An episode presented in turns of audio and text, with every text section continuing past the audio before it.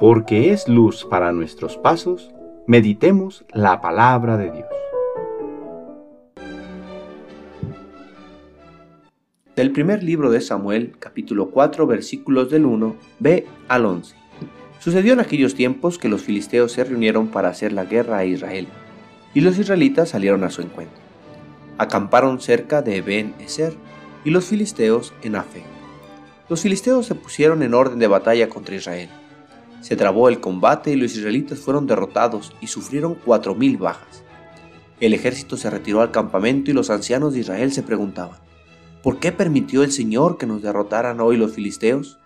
Traigamos de Silo el arca de la alianza del Señor, para que vaya en medio de nosotros y nos salve de nuestros enemigos.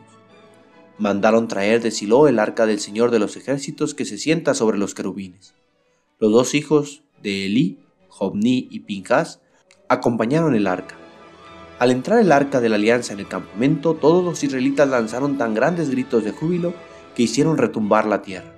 Cuando los filisteos oyeron el griterío, se preguntaron, ¿qué significará ese gran clamor en el campamento de los hebreos?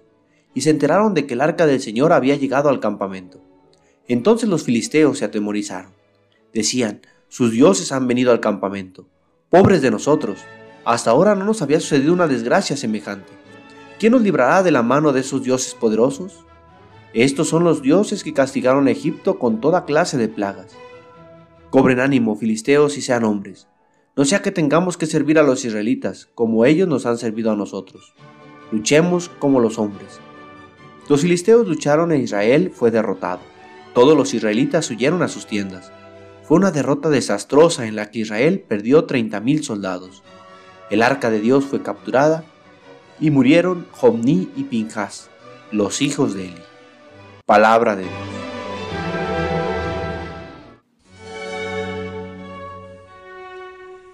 Jueves de la primera semana del tiempo ordinario. El pueblo de Israel es un pueblo nómada. Ha tenido que ir luchando con otros pueblos para encontrar un lugar donde establecerse dentro de la tierra prometida. Uno de sus más feroces enemigos serán los filisteos, con quienes entabló constantes batallas con diferentes resultados. Pero veamos qué nos enseña este pasaje para la vida. El pueblo es derrotado, y los ancianos se preguntan, ¿por qué fuimos vencidos? ¿Qué acaso no está con nosotros Dios? Dios no ha dejado de estar con ellos, de eso estamos seguros, pero ellos estaban con Dios. De frente a las derrotas de nuestra vida muchas veces le preguntamos a Dios dónde estaba frente a aquello que nos sucedió pero son pocas las veces que nos preguntamos, ¿dónde estoy yo? Es decir, de frente a esto que me sucede, ¿qué estoy haciendo? ¿Qué tengo que hacer o cambiar en mi vida para que los resultados sean distintos?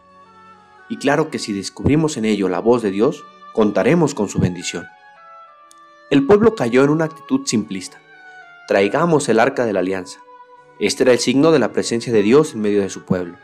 Y llevémosla al frente de la batalla. Entonces ya no fue la responsabilidad del pueblo de emplear bien sus fuerzas, sino de hacer que Dios peleara sus batallas, portándose con el arca como con un fetiche o un amuleto.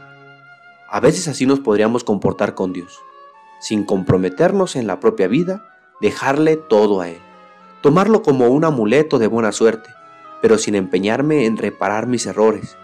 Y claro que esto nos lleva a una nueva derrota y aún más dolorosa. Pidamos a Dios Padre que frente a las derrotas de la vida confiemos en su misericordia providente, que pongamos lo que está en nuestras manos para corregirnos, confiando en que su gracia nos sostendrá y volveremos a empezar. El Señor esté con ustedes. La bendición de Dios Todopoderoso, Padre, Hijo y Espíritu Santo, descienda sobre ustedes y les acompañe siempre. Que tengan buen día.